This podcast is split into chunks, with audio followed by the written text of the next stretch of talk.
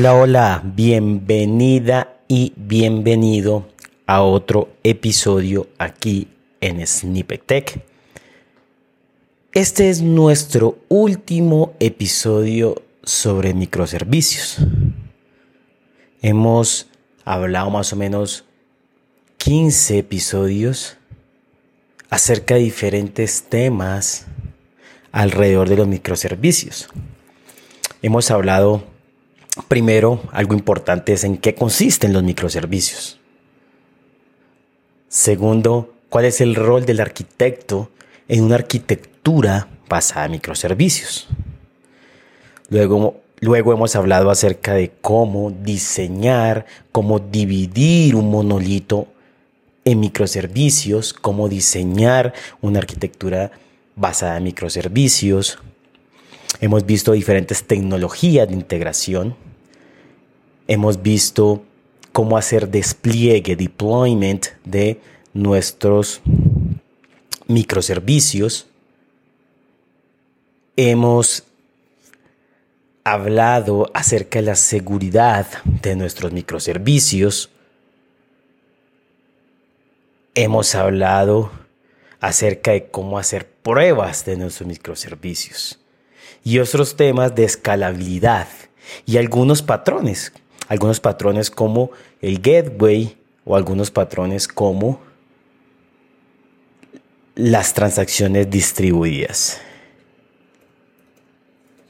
Así que creo que hemos abarcado diferentes conceptos que llenan algunos y muchos vacíos que tenemos de los microservicios.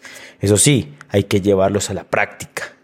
Pero con estos episodios tienes los conceptos claros, porque si no hay conceptos claros, pues es difícil llevarlos a la práctica. Así que recuerda, recuerda compartir nuestro podcast. Recuerda que los puedes escuchar por diferentes plataformas por Spotify, por Apple Podcast, por Google Podcast y por muchas más. Recuerda compartir, ese es nuestro, nuestro mejor, como mejor nos puedes agradecer a los creadores de contenido, es compartiendo esto, diciéndole a otras personas, mira, interesante esto, o pues mira, está chévere, pero le falta esto también, todo es válido.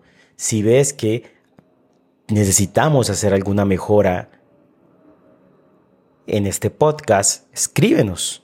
Escríbenos, ve a nuestra página de devhack.co, devhack.co. Ahí vas a poder ver todo nuestro contenido, porque no solo tenemos podcast, tenemos videos, tenemos talleres, tenemos blog posts. Así que ve y ahí también están todos los enlaces y ahí nos puedes seguir en Twitter y escribirnos y decirnos, Juan, qué chévere lo que estás haciendo, bacano esto, pero sabes que necesito que expliques más esto o a veces te siento que se enreda o no entendí bien este tema, así que porfa, ¿qué podemos hacer para mejorar? No todo eso son mejoras para nosotros, ¿listo? Bueno, hoy es el último episodio. Vamos a hablar de un patrón que es muy, muy importante en nuestra arquitectura basada en microservicios. Luego de este episodio empezamos una nueva temporada. Y vamos a hablar de un tema también muy interesante, que es arquitectura de software. Vamos a hablar sobre arquitectura de software y también vamos a hablar luego sobre liderazgo técnico. Vamos a ver por cuál empezamos. Eso depende de algunos invitados o a un invitado que tengo que tengo por ahí, pero pues los tiempos se cruzan y a veces pues es difícil lograr lograr poder grabar. Entonces, pues esperemos. Pero se ven estos dos temas, liderazgo y arquitectura de software. Y como sabes, tenemos temporadas de 10, 15 episodios donde profundizamos sobre el tema y recuerda compartirlo. Tenemos episodios y temporadas de diferentes temas con muchos invitados. ¿Listo? Así que vamos a hablar hoy del patrón de SQRS o en inglés CQRS. Vamos a hablarlo en español. CQRS. Ese patrón significa, primero en inglés, significa Command Query Responsibility Segregation. En español se puede decir como segregación de responsabilidades. ¿Y qué va a segregar? Las consultas y los comandos.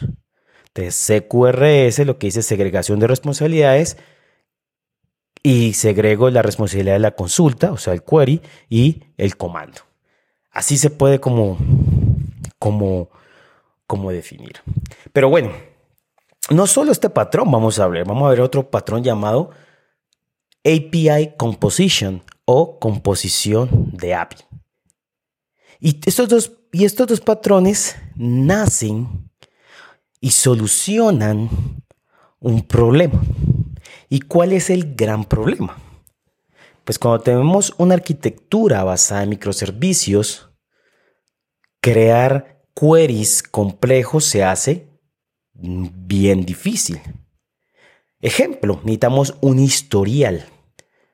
Tenemos una aplicación que un estudiante puede hacer diferentes cursos y cada curso tiene diferentes lecciones y cada lección tiene diferentes exámenes y además por cada lección puede darle puntos y puede opinar y eso le da puntos, bla, bla, bla. Imagínate todos los datos que hay ahí. Y tú necesitas consultar el historial de eso, el historial de un usuario. Tráigame todos sus cursos, con sus lecciones, con los puntos, con los comentarios, con todo. Si tienes una arquitectura basada en microservicios, como hemos hablado en episodios anteriores, pues posiblemente, y yo creería que sí, es que has dividido de una forma coherente, una forma cohesionada los microservicios. Así que podrías tener un microservicio de cursos, un microservicio de lecciones, un microservicio de usuario, un microservicio de comentarios, un microservicio de, de, score, de puntos. ¿sí? podrías tener ahí diferentes microservicios que cada uno tiene su responsabilidad.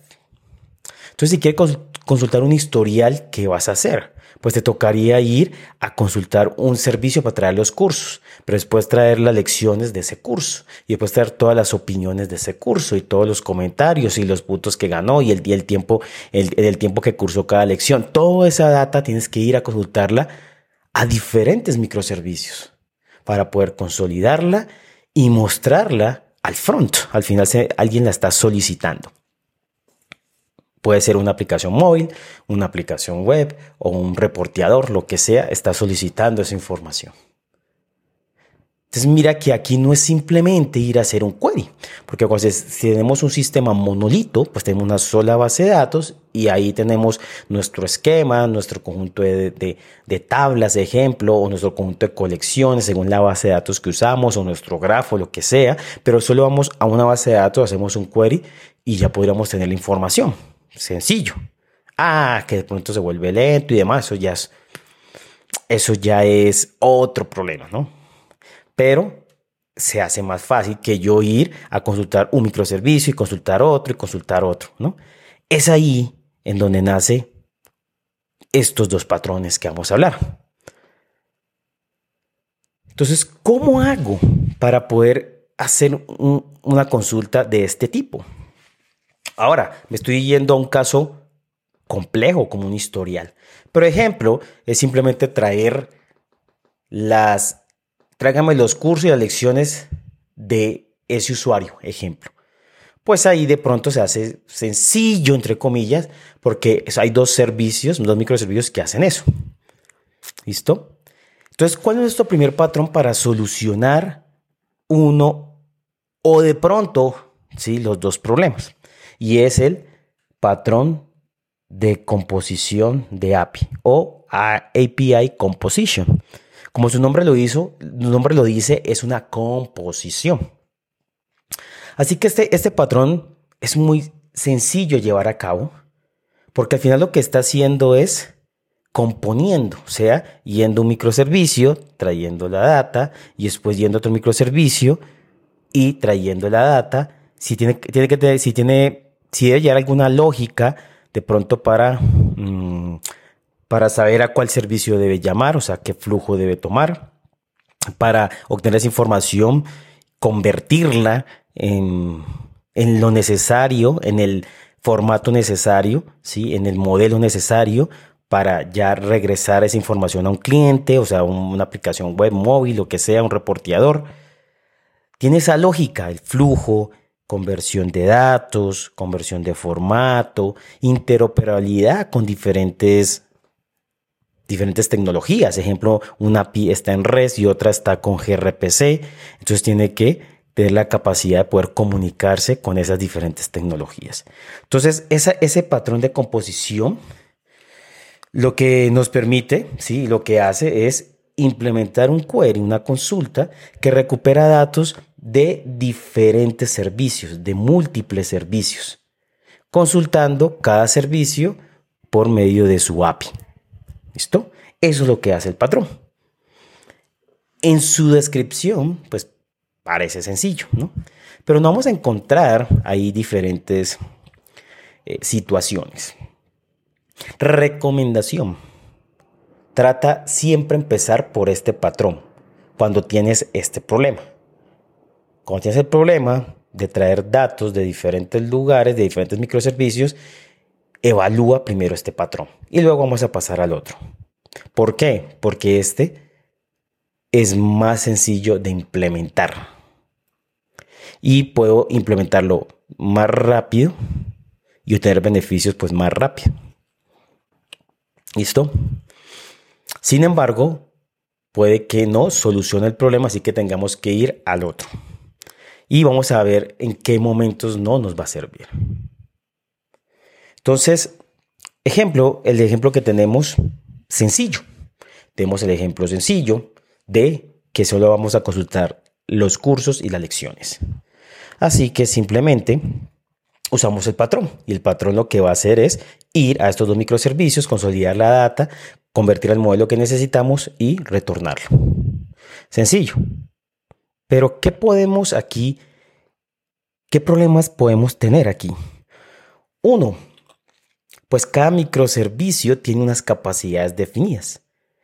Puede que esas capacidades no sean las adecuadas que yo requiera para consultar la información o que no la tenga. Entonces, pues me tocaría ir a esos servicios a desarrollarla. O si hay una capacidad que me pueda servir, pues la voy a usar, pero me toca hacer procesamiento en, el, eh, en la composición. Entonces, miren que ahí no, no es simplemente como que voy a traer los dos, sino que voy a encontrarme pronto problemas en esos microservicios que son los proveedores de la información.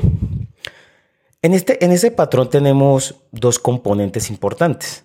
El que compone y el proveedor o el servicio proveedor. El que compone, el que tiene la lógica del flujo, que ya hemos hablado, y el proveedor del servicio. ¿Listo? Entonces, ese proveedor de servicio, pues puede tener una base de datos eh, propia y adecuada para ese servicio.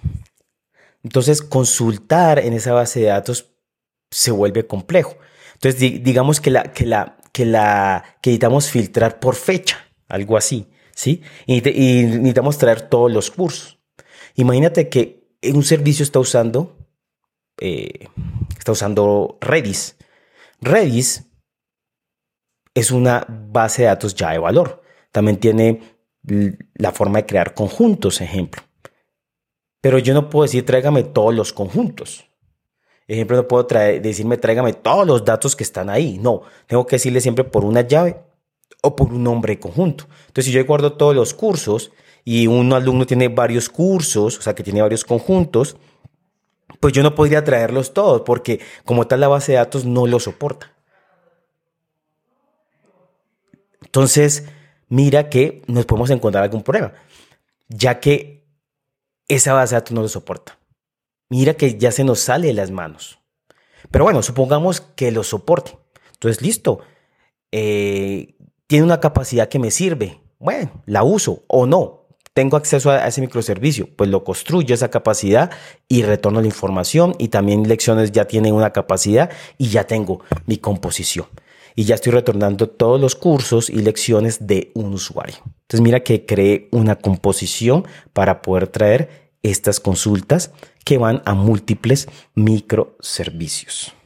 ¿Listo?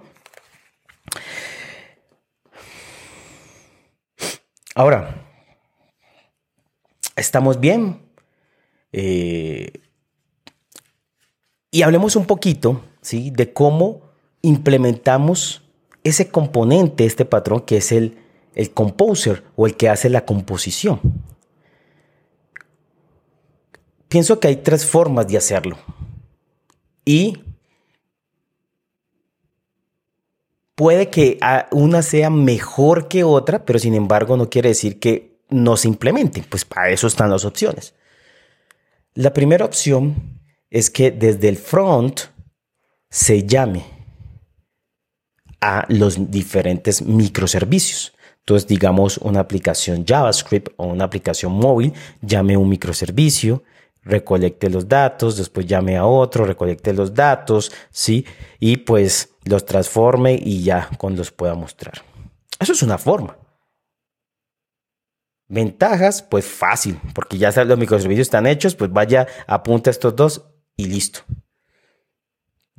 Depende de lo que estemos haciendo. Por ejemplo, el de elecciones sea comunicación gRPC. Pues ya el móvil o la aplicación JavaScript tiene que comunicarse a uno como HTTP y otro como gRPC. Ahí empieza una complejidad que son dos protocolos diferentes. Ahora, ¿qué tal que uno de pronto sea un XML y otro un JSON? O que en este caso sea un protocol buffer y el otro sea un JSON. O que uno sea implementado con GraphQL. Entonces mira que empieza a crecer la complejidad de ese cliente. Y lo que debemos hacer es que, recuerda microservicios, ¿sí? Y una, y una arquitectura es minimizar esa complejidad en el cliente, porque eso podría reutilizarse. ¿Y qué tal que otra eh, aplicación a ellos también lo necesite? Entonces, la, la, hemos hecho en la aplicación Android, pero en la iOS también. Entonces, nos toca hacer lo mismo y es como repetirlo dos veces y encontrarnos ese problema en dos lados. Entonces, en algunos casos, en algunos proyectos, esto podría funcionar. Pero ya hay otros factores que de pronto hacen que no sea viable, no sea escalable, no sea mantenible hacer esta implementación desde esa composición, desde el cliente. La segunda forma es hacerlo en el API Gateway o una o algo que es una pasarela. ¿Por qué? Porque además los microservicios implementamos una seguridad y ahí te invito a que vayas al episodio donde hablamos de seguridad en los microservicios. Pues una, una de las tantas estrategias es que creemos un gateway, en el que el gateway es visto o se puede ver por un cliente externo y los microservicios están en una red privada y simplemente el gateway lo puede ver. Ahí implementamos una seguridad. Así que si tenemos una arquitectura de esa forma, pues no, el cliente no puede acceder directamente a los microservicios. Entonces ya tenemos hasta una, ya por mantenibilidad, escalabilidad no es posible desde el cliente, pero también hasta si tenemos una arquitectura segura, pues tampoco sería posible, viable, ¿no? Así que el API Gateway, algunos API Gateway tienen la posibilidad de hacer estas orquestaciones, de poder ir a un microservicio, obtener la, información, los datos, ir a otro, llamarlo, sí, consolidar la información y volverla. Tienen la capacidad para eso. ¿Listo? También existen herramientas como, como en Google Cloud, recuerdo el Workflow. El Workflow es un servicio que me permite orquestar servicios.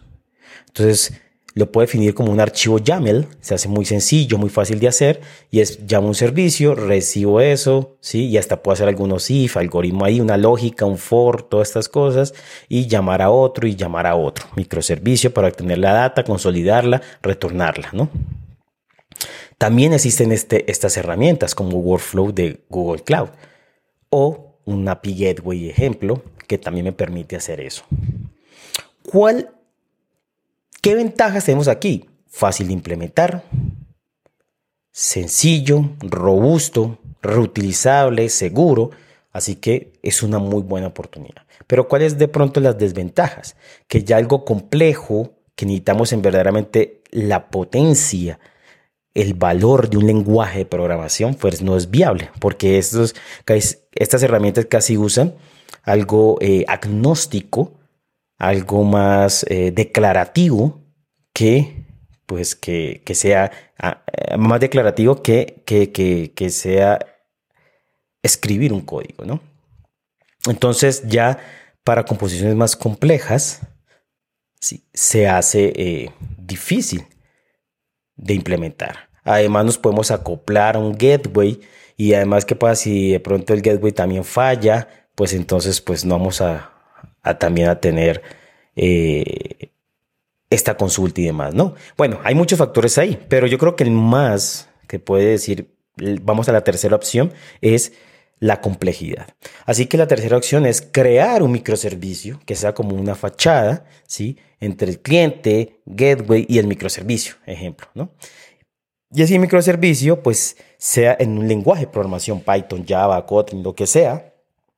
Y, ese, y, ahí es donde, pues, se hace esta orquestación, donde hace esta composición. Entonces llama un servicio y hace otro, otro, pero su lógica de pronto es más compleja. ¿Por qué es más compleja? Porque imagínate, ¿sí? Que un servicio solo tenga el obtener el curso por ID. Pero tú necesitas obtener, te dicen, necesito obtener todos los, todos los estudiantes con sus cursos y lecciones de la última semana, de la semana que pasó. Entonces tienes que ir, y si ese servicio tiene el ID, pues tienes que ir a consultar primero como tráigame los cursos que se realizaron. Y después tráigame los por cada usuario, tráigame el curso. Y después por cada, por cada curso tráigame sus lecciones. En vez de hacer algo como en, como en, bulk, ¿no? Como tráigame todos estos cursos de todos estos usuarios o un, microservicio que diga tráigame todas las lecciones de todos estos cursos en vez de ir uno a uno. Entonces mire que ahí podemos tener problemas con estos microservicios. Y tú puedes decir, bueno, si yo soy dueño de esos microservicios, pues puedo desarrollar esas capacidades, pero eso va a tomar tiempo. Pero supongamos que no eres dueño de esos microservicios, porque pronto un microservicio es un tercero de, un, de otra plataforma que estás usando pues sí o sí te toca ir uno a uno porque no puedes cambiar el código allá. Así que, de, que ese, esa composición es compleja, tiene más, más código, tiene que hacer eh, algoritmos de, optimiza, de optimización para que eso sea más rápido, así que hace joins en memoria y todo este tipo de cosas. Entonces se va volviendo complejo y pienso que ahí debería aplicar este patrón con un lenguaje de programación, donde se construye un servicio y ese servicio es el que compone, ¿no? Entonces tenemos las tres formas de implementarlo. directamente desde el cliente, con un intermediario como un API Gateway o una herramienta de, alguna plataforma. O tercero, construir nuestro propio servicio, que es una fachada, que hace la composición. ¿Listo? Como te digo, este patrón es muy útil y, es, debería ser tu primera opción cuando tengas este problema. El problema de que necesito traer múltiples datos de múltiples microservicios, ¿no? Entonces, esto debe ser tu primera opción. ¿Por qué? Fácil de implementar, depende de varios factores, entre esos la complejidad, el número de microservicios, pues donde lo implemento, así que tengo variedad ahí, ¿no? Ahora, ¿Qué desventajas nos trae este patrón? Y es donde nosotros debemos ir reflexionar y decir, bueno, ya este patrón en verdad no me sirve, voy a pasar a otra solución. ¿Qué desventajas me trae? Primero, incrementa el overhead. ¿Por qué? O sea, incrementa el procesamiento. En, en casos en que tiene que traer múltiples datos, recuperar varios datos de diferentes microservicios y hacer join en memoria y demás, pues eso empieza a incrementar ese overhead, si esa sobrecarga en el microservicio, en el cual necesite más memoria, necesite más CPU. Y eso también puede afectar tiempos. Así que puede que se llegue a esto. ¿Listo? También tiene un riesgo de reducir la disponibilidad. Porque cuando la disponibilidad es que el servicio esté siempre arriba. Pero si el microservicio, como este, este patrón que es una composición, depende de otros, pues ya la disponibilidad no depende de solo él, porque él puede estar arriba siempre, pero si alguno de los microservicios falla, puede que ya no funcione. Entonces, entre más microservicios dependa esa composición, pues la disponibilidad va a ser menor. Si yo dependo de dos, pues, pues puede que la disponibilidad sea, tenga un valor, no sé, 99.9, pero si ya tengo cuatro, va a ser menos, y si tengo seis, va a ser menos, porque la probabilidad es de que alguno de esos falle, pues ya no va a funcionar mi, mi microservicio. Hay diferentes ahí tácticas para, para, para, evitar esto. Ejemplo, usar caché por si algún microservicio no está disponible, pues yo traigo, busco en un caché que tenga para traer los datos. O simplemente no traer esos datos. Pero si hay una dependencia, pues ya podría no traer muchos datos. Ejemplo, cargo cursos, pero no cargo lecciones, pero necesito también unos comentarios. Pues si los comentarios no dependen de las lecciones, pues puedo traer los cursos, comentarios y las lecciones van vacías, ejemplo. Pero el servicio sigue respondiendo. O podría buscar en un caché si tengo alguna de las lecciones y traerlos. Puede ser alguna forma de que este ser, de que esa disponibilidad, pues no se ve afectada como tal del, del, del, microservicio que compone, ¿no? Y también puede haber una desventaja, un problema que es la inconsistencia de los datos. Y es que, pues como estás llamando a varios microservicios y esos microservicios tienen diferentes bases de datos, cuando de pronto se haga un nuevo curso o el usuario termine un nuevo curso, pues puede que se actual, que la información primero se haga el curso y después vaya a lecciones y después vaya a otros microservicios. Entonces se consulta el historial de los usuarios y puede que en ese momento la información no esté disponible o algo así y simplemente traiga los cursos del usuario, mandó sus lecciones y demás. Entonces hay inconsistencia de datos. Ese problema puede haber y ya hemos hablado en, en las transacciones distribuidas este problema de consistencia de datos. Entonces, también lo podemos ver en este patrón. Así que si tú tienes que ir a múltiples servicios, a muchos, esos microservicios de pronto no tienen los filtros, las capacidades necesarias para crear eh, esa composición, para al final traer los datos que yo, el, el query que yo necesito. ¿Sí? Pero además también se requieren que tenga paginación, porque a veces necesitamos una paginación de datos, porque puede ser muchos datos que esté retornando. Y entonces, pues, que vamos a retornar el, millón de, datos de una vez. No, necesitamos paginación. ¿Sí? Estos filtros, más las desventajas que podamos tener que, como hay, mm, eh, hay que hacer composición a seis microservicios, pues ya la disponibilidad es muy baja. ¿Sí? Y además tenemos que traer muchos datos, hacer join en memoria, pues el overhead, la sobrecarga se va a ver afectada y ya los tiempos van a ser muy lentos de ese, de ese servicio para hacer ese query. Entonces mira que vamos a llegar a unos problemas en donde este patrón de API Composition pues ya no es posible implementarlo. Pero recomendación, empieza, empieza por este patrón. ¿Listo?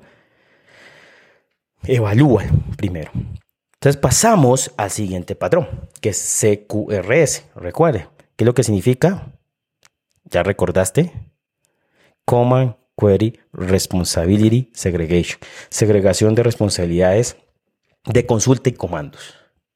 ¿Qué es lo que hace este, este patrón? Pues primero trata de solucionar, la motivación es solucionar esos problemas que, puede, que tenemos con el patrón de composición, de API Composition, y es poder hacer paginación, ejemplo, poder filtrar por más campos y no simplemente a lo que las capacidades que nos den los microservicios, evitar el overhead, no tener que venir a hacer procesamiento del microservicio, hacer joins en, tiempo real, o sea que eso va, a empeorar la, latencia, ¿sí? Entonces, em, tenemos que implementar algo que sea más viable y es aquí donde CQRS es mejor para ello. Entonces CQRS al final implementa un query que necesita datos de diferentes servicios, pero, esos pero los servicios lo que hacen es enviar y mantener los datos, enviar los datos a un servicio que es simplemente solo lectura, solo lectura para llevar a cabo el query que se necesita. Entonces es como hacer la inversa.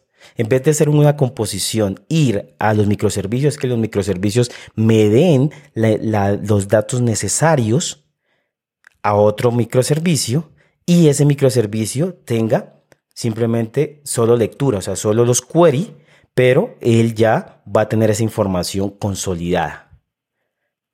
Es como, pues digo, la reversa, ¿no?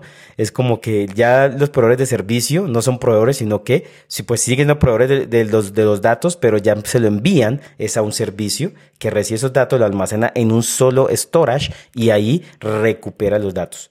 Entonces, Recordemos que hablábamos que un monolito pues se hace fácil porque yo puedo crear una vista, puedo crear un, un, SQL, puedo crear una consulta que voy a una sola base de datos y obtengo los datos. Y a eso es que vamos a llegar, a construir un microservicio donde tenga los datos necesarios para realizar las consultas que necesitamos. ¿Listo? Ya ahí más o menos creo que lo expliqué muy, muy bien. Ya creo que ya tienes en la cabeza una idea, ¿no? Entonces, Miren que el nombre de este, de este, eh, de este microservicio, ¿sí? se hace, mm, tiene dos palabras importantes, que es la segregación de responsabilidades. Y eso es importante. ¿Por qué? Porque igual este, este servicio puede ser implementado en un servicio que nosotros ya tengamos, como en implementar, crear otro microservicio que sea solo lectura de queries como el caso que decimos del historial de cursos, de lecciones y, comentarios, puntajes y demás, ¿no? Vamos al primer caso. Ejemplo, tenemos un servicio de restaurantes. El servicio trae, administra microservicio los restaurantes. Entonces yo quiero consultar cuáles son los restaurantes disponibles, de pronto basado en una ubicación, latitud, longitud, ejemplo, pues él tiene una capacidad para eso. Pero también tiene otras operaciones CRUD, de crear, de pronto actualizar la información de los restaurantes, yo que sé, borrar los restaurantes que ya se, em, se, se, dieron de baja en la plataforma, no sé, así tiene diferentes operaciones. Y puede que esa operación de consulta se tenga mucho procesamiento. Mira que esa, estamos viendo un solo microservicio, pero puede que esa consulta necesite, ¿sí? Mejores tiempos y mejores tiempos y mayor escalabilidad. Y es el mismo microservicio. Pero nosotros pensamos que cuando creamos eso, pues puede que hayamos usado una base de datos igual Redis. Y dijimos, ah, un restaurante, eso usamos Redis, guardamos ya de valor cada restaurante y como valor todos sus datos. Pero después dicen, es que necesito traer todos los eh, restaurantes que estén en esta latitud longitud. Pues ahí Redis ya no nos sirve. ¿Por qué? Porque no es posible hacer como índices por esto de geoespacial, ¿sí? Cómo hacer la consulta más rápido por índices, pues no soporta ese tipo de, de, consultas, de queries, entonces pues ya Redis no nos va a servir. Nada, nos sirve muy rápido para insertar, muy rápido para obtener un restaurante, pero si necesito obtener todos los restaurantes disponibles en una latitud longitud, pues ya no sirve. Entonces, mire que en ese caso podemos implementar CQRS y es segregación de responsabilidades de consulta y de comando.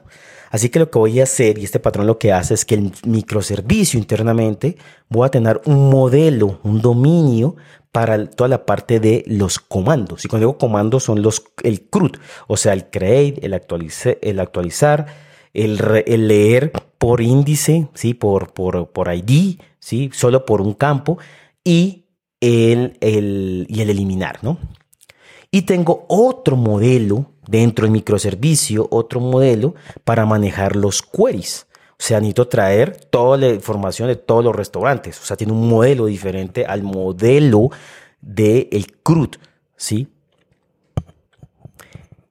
Entonces, lo que hace, lo que se hace es que en el microservicio yo separo, ya sea de forma modular, ya eso depende de tu lenguaje, separo todo lo que son los comandos con su modelo de dominio y otro módulo donde tengo el modelo de consulta.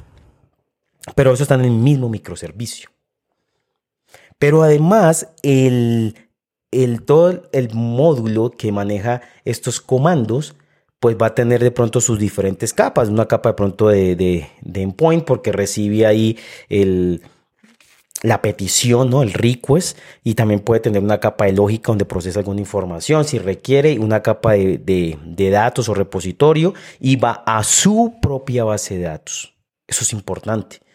En CQRS, ese módulo del comando tiene su propia base de datos. O sea, él guarda en esa base de datos. El ejemplo que estoy dando guarda en Redis. ¿Listo? Y existe el otro módulo dentro de ese microservicio que está la parte de consulta, donde está igual las diferentes capas según nuestra arquitectura y tiene su propia base de datos. Ejemplo, podemos tener una base de datos geoespacial. Una base de datos, ejemplo MySQL, creo que tiene unos módulos geoespaciales. Entonces podríamos tener ahí para guardar la data y que sea más fácil consultarla, consultar ese requerimiento de buscar los restaurantes disponibles en una latitud y longitud, ¿no? Eh, entonces, ¿cómo hacemos esa comunicación entre los dos? Porque tenemos un módulo de comandos, otro módulo de consultas, cada uno su propia base de datos, pero todos están en el mismo microservicio, en el microservicio de restaurantes. Entonces, lo que hay que hacer ahí es que el comando le envía eventos al módulo de consulta cada vez que él hace un CRUD, para que el módulo de consulta guarde los datos en su base de datos geoespacial como él lo requiere para la consulta, para la consulta que él quiere llevar a cabo. ¿Sí? Entonces retomo, microservicios restaurantes. Tengo mi módulo de comando. Ese módulo tiene su propio dominio. Ese módulo tiene su propia base de datos. Ejemplo, Redis. Entonces, crear un restaurante, actualizar un restaurante, eliminar un restaurante, consultar restaurante por ID, lo hace por medio de ese módulo. Pero cada vez que crea un restaurante, se lo comunica al otro módulo que está en el mismo microservicio que es del módulo de consulta. Le envía basado en un evento, si le envía, miren qué tecnología en su lenguaje, pues la mejor forma para que esto sea de forma como asíncrona. Le envía un evento a este módulo para que él guarde en su base de datos, porque este módulo de query tiene también su propia base de datos, una base de datos geoespacial, ejemplo. Entonces guarda los datos ahí como él los necesita. Ah, ahí también se borra un restaurante, pues va y los borra de su base de datos geoespacial y los guarda como él lo necesita. Así, cuando alguien necesite insertar y demás, sea por el módulo de comandos, pero cuando alguien necesita consultar los restaurantes disponibles en una localización, en una ubicación, pues va a esta base de datos. Y estamos optimizando. Y es ahí donde usamos el patrón CQRS para separar la responsabilidad de las consultas y los comandos. Ah, listo. Entendimos. Estamos claros, ¿no? Ahora, te dirás, bueno, pero eso tiene que ver con con el anterior, pues es que el anterior íbamos a varios microservicios y ahora está hablando de un microservicio. CQRS se puede aplicar en un microservicio si encontramos este problema. Ahora, lo podemos llevar a solucionar los problemas que decíamos que ya que teníamos con el patrón de API Composition. Entonces, podemos hacer, hacer CQR a un servicio que sea solo consulta.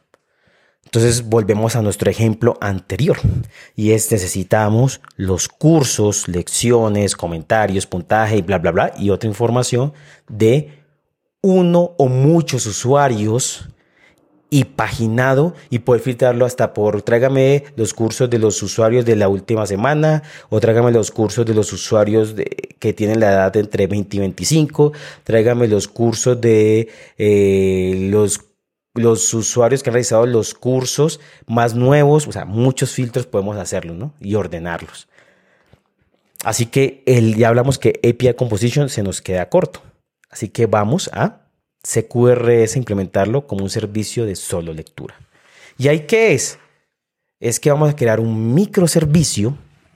Ejemplo de este caso que se llame historial de cursos del usuario. El microservicio, el microservicio lo llamamos como historial de cursos. ¿Listo? Y así solo historial de cursos. ¿Listo? Y ese microservicio, pues primero tiene su propia base de datos.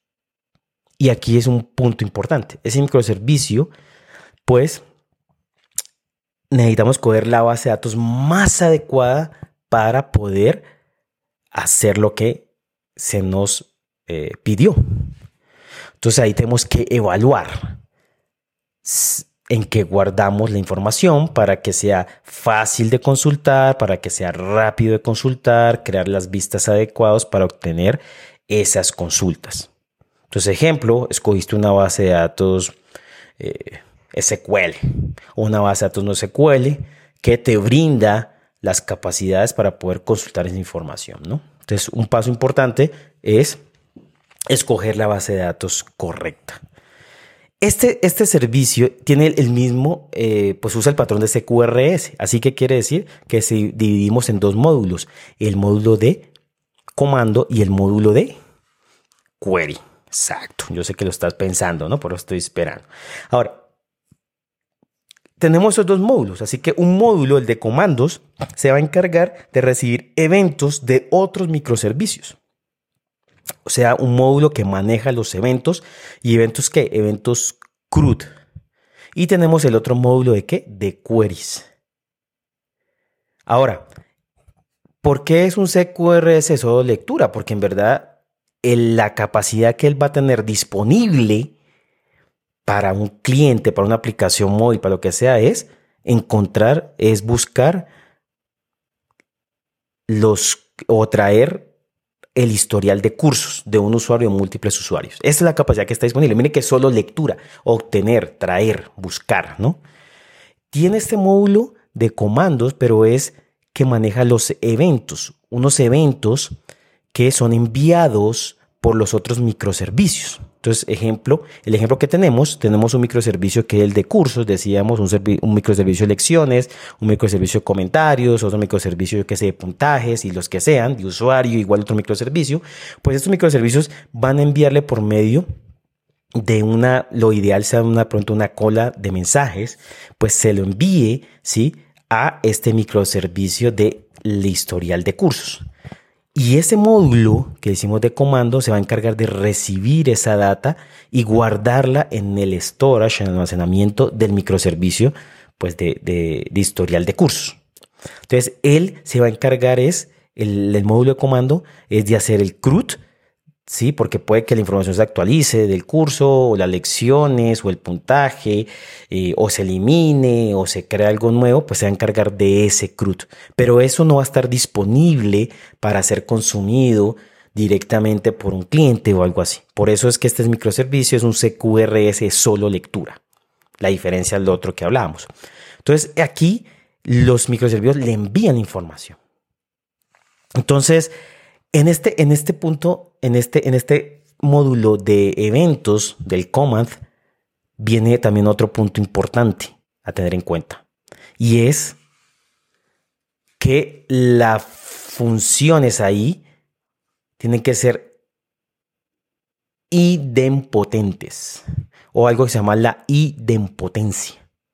Es, una, es un término matemático, ya hemos hablado en diferentes, en diferentes episodios, y es que el servicio haga lo que tiene que hacer y obtenga con, obtenga con los mismos parámetros el mismo resultado. Así tengo los mismos parámetros, tenga el mismo resultado, que es, que es como si se hubiera llamado una sola vez. ¿Y eso porque es importante? Porque si yo manejo eventos, pues puedo que le mande eventos y puede que si de pronto hay algún problema en el que se envíe varios eventos y esos eventos pues eh, llegue alguno tarde, ¿sí? O, o sea un evento duplicado, pues la información se va a duplicar y ya mis datos, mi historial va a estar incorrecto. Entonces tengo que hacer que mi función tenga esta propiedad de idempotencia. Ahí ya se me hace difícil explicarlo por aquí, pero existen diferentes estrategias y puedo ir a buscarlo para llegar a esto. Más que todo, una muy fácil es manejando identificadores de eventos en el cual yo puedo guardar estos identificadores o estos identificadores siempre se incrementan y entonces si, un, si llega un evento con el mismo identificador o con identificador un número anterior, pues lo descarto porque no es un nuevo evento. Cosas así se pueden hacer y hay otras estrategias para hacer que la función sea idempotente. ¿Listo? Bueno, entonces tenemos nuestro módulo de eventos de los commands ¿sí? en nuestro microservicio del historial de, las, eh, de los cursos y este pues tiene la propiedad de idempotencia, ¿no? Este va a tener igual sus capas, ¿no? Sus capas de endpoint, si quiere lógica de negocio y su capa de DAO o la de datos, pues, ¿no? Y en esa capa de datos es donde se va a compartir con los queries porque tengo un módulo de query que tiene también su pronto lógica de negocio y demás, pero también tiene una capa repositorio que es compartida por este otro módulo de los eventos o de los comandos. Y al final ellos van y guardan en una sola base de datos, porque recuerden que este simplemente es un SQRS de solo consulta. ¿Listo? Entonces tiene una sola base de datos. Em, también algo importante, o sea, seleccionar la base de datos, ya hablábamos, y de sí, diseñar muy bien esos módulos de acceso a datos, donde, sí, pues yo tenga esa propiedad de independencia, pueda manejar actualizaciones concurrentes, luego implementar las vistas para poder acceder a esos datos de la base de datos seleccionada que ya la evaluamos, pues entonces cómo construimos esas vistas, cómo actualizamos esas vistas, cómo creamos nuevas vistas y cómo las exponemos para que la puedan consumir los diferentes eh, eh, clientes, ¿no? Diferentes, eh, ya sea web, ya sea móvil y esto, ¿no? Entonces, al final, este CQRS nos, nos, nos da unas grandes ventajas y beneficios que no teníamos con el API Composition beneficios de eh, una, implementación eficiente de consultas, porque ya no vamos a ir a los microservicios, sino que ellos nos envían información. O sea, que no va a haber ahí un overhead de los datos, ¿no? una sobrecarga. No tenemos que hacer queries en memoria, traernos muchos datos y, hacer, y tener esa sobrecarga. De pronto la implementación no, no sea eh, tan fácil como el API Composition, pero tampoco es tan difícil, ¿no? Tampoco es tan difícil. También importante es que podemos hacer diferentes queries, diferentes queries con diferentes filtros, tener diferentes vistas y tener paginación de datos. Y otro gran beneficio es que separamos las responsabilidades, como dice el nombre del patrón. Segregamos, separamos las responsabilidades, donde tenemos un módulo de comando, módulo de y módulo de, consulta, ¿sí? Si es, si está solo, si es solo, si es para un servicio que tiene los, el CRUD y también tiene pues la, vas a poner el CRUD y vas a poner las consultas, pues puede tener diferentes bases de datos. Estamos separando responsabilidades, tomando decisiones de tecnología más adecuadas y si es un CQRS de solo lectura, pues también estamos separando los módulos de que recibe eventos, ¿sí? Recibe los eventos, los datos de otros microservicios con el módulo de las consultas y hemos seleccionado la base de datos adecuada. ¿Y será que tenemos alguna desventaja? Pues sí, puede ser. De pronto una, arquitectura más compleja, de pronto una implementación que más, lleva más tiempo, ¿sí? Y pues sí o sí eh, de pronto algún problema de, de, de, de, lag, o sea, esto es que no lleguen los datos, no están los datos en tiempo real, porque mientras los, los microservicios envían los datos a este otro, hasta el historial, pues eso toma tiempo milisegundos, nanosegundos, no sé cuánto tiempo, milisegundos o segundos, y entonces si alguien está consultando ese momento, pues de pronto no tiene la última información. Esto puede ser una desventaja. hay diferentes formas de pronto de, de, asumir este problema. ¿sí? También problemas de que el evento no llegue, ¿sí? O que o de pronto el, módulo de comando tenga algún error, un problema y no pueda insertarlo. Entonces también vamos a tener una data desactualizada de pronto. Entonces ahí pues tenemos que implementar diferentes mecanismos y hasta tecnologías para minimizar ese riesgo. Así que antes de terminar y dar una conclusión, dale like a este, a este episodio compártelo. Compártelo, por favor, para que creemos comunidad. Y gracias, gracias por escucharme. Así que cerremos este episodio. Y el último de nuestra temporada de microservicios. Hemos hablado de dos patrones que resuelven el problema de consultas de datos, consulta de información en una arquitectura basada en microservicios. A veces necesitamos traer información de diferentes que, que, están en diferentes microservicios. Para ello tenemos dos patrones, API Composition, el cual existe algo que, es un, que hace la composición, o sea, un componente que hace la composición o hace como orquestador, llama a diferentes microservicios, consolida la data y la envía. Debería ser en mi recomendación la primera opción. Mirar si lo que estás haciendo lo puede llevar a cabo este patrón. ¿Qué desventajas? Un overhead si de pronto no existen las capacidades adecuadas en cada microservicio proveedor de la información. Eh, riesgo de disponibilidad. ¿Sí? Eh, podríamos tener eh, latencia, tiempos que de pronto no son los que que, buscamos. Así que podemos pasar a otro patrón y es el CQRS. CQRS que lo que hace es dividir, segregar responsabilidades, la responsabilidad del comando y del query. Lo podemos implementar en un microservicio donde expone capacidades para hacer CRUD o capacidades de consulta. Pero de pronto la base de datos no es la más adecuada para las consultas. Así que los segregamos, los separamos. Tenemos un módulo de comando que usa una base de datos y otro módulo de consulta que usa una base de datos apropiada y adecuada para enviar los datos. Y entre esos dos módulos se habla para que el, de comando le envíe los datos al los, le envíe los datos o comandos a el, al módulo de lectura para que actualice su base de datos que es la adecuada para las consultas.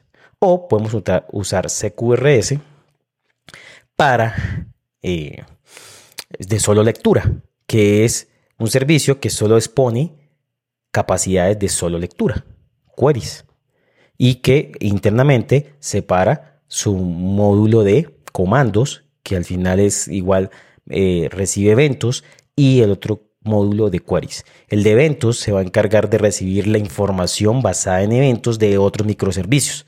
En vez de ir a microservicios, los microservicios me envían la información.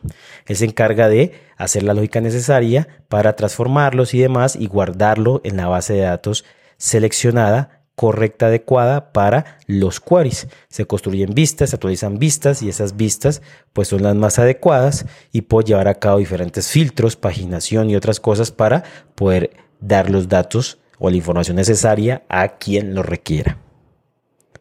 Esos son los dos patrones que quería hablarles hoy.